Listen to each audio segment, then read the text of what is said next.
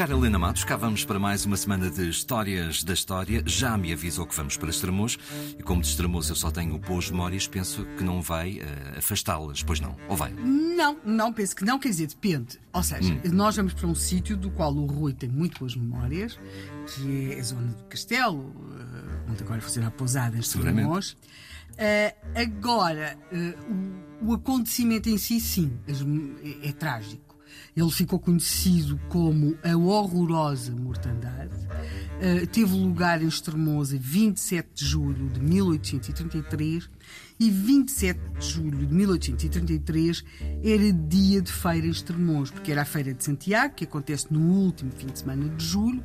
Estremoz, como muitas das, das- destas vilas e cidades, eh, tinham o seu calendário muito pautado por estas feiras e Uh, como acontece ainda hoje, nos dias das feiras nestas localidades, mas à época muito mais, o dia de feira era dia de vir gente fora, havia pessoas por todo lado, formavam-se grupos nos passeios, as pessoas falavam umas com as outras, cumprimentavam, se- reconheciam-se, muitas vezes era o ponto de encontro ao fim de alguns meses onde as pessoas uh, vinham a, estabelecer o, seu contacto, faziam negócios, todas essas coisas, mas Uh, as feiras, como também acontece, havia locais mais ou menos importantes para elas, consoante as feiras. Nós estamos aqui mais ou menos na zona daquilo que então se chamava o Terreiro de São João. E no zona do Terreiro de São João há um grupo que reconhece num dos forasteiros, portanto, uma das pessoas que veio de fora, ele eles reconhecem um homem que tinha estado nas, nas chamadas guerrilhas de Alvas algum tempo antes. Temos de perceber que nós estamos nos anos da Guerra Civil entre liberais e absolutistas. Estremoz, esta data, julho de 1833, é controlado pelos absolutistas. E este homem que aquele grupo vê no, no- ali na zona do Terreiro de São João, que eles reconhecem como tendo estado nas guerrilhas de Alvas, será do lado, ou teria sido, ou eles acham que foi, do lado dos liberais.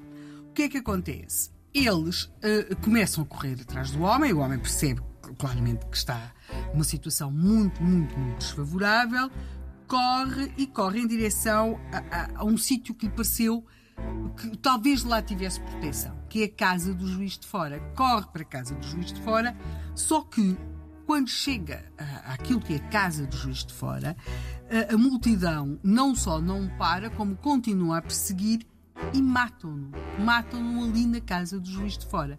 E há, por um lado, uma multidão que está a perseguir alguém e que se sente vitoriosa porque conseguiu derrubar aquele que entrevê como um inimigo.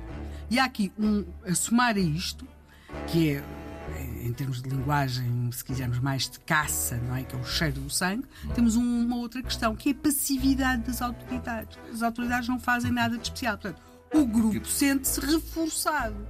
E como se sente reforçado, resolve que vai fazer justiça. E não há suspeitas dessa cumplicidade, não?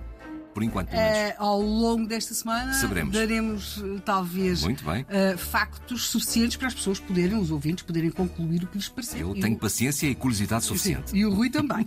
Eh, as pessoas querem fazer justiça. Querem fazer justiça, querem fazer justiça, querem acabar. E querem fazer justiça em quem? Nos presos que estão no castelo. Mais ou menos por ali, onde aquilo que agora os turistas chamam pousada. Eh, e, portanto, este, este grupo, esta multidão, passa do terreiro de São João, é uma multidão que vai em crescendo, constituída por muitos populares, e começa a dirigir-se para a zona do castelo. Na zona do castelo, ou nas prisões do castelo, estão eh, detidos vários homens, eh, os que são presos liberais e que certamente começam a perceber que a sua vida está aquilo que em português muito, cham, muito chamento se pode dizer que está por um fio. Bom, guarda a minha curiosidade e a minha paciência tem é, são inevitáveis, a minha e dos ouvintes, para o resto desta semana, para esta história incrível desta horrorosa mortandade.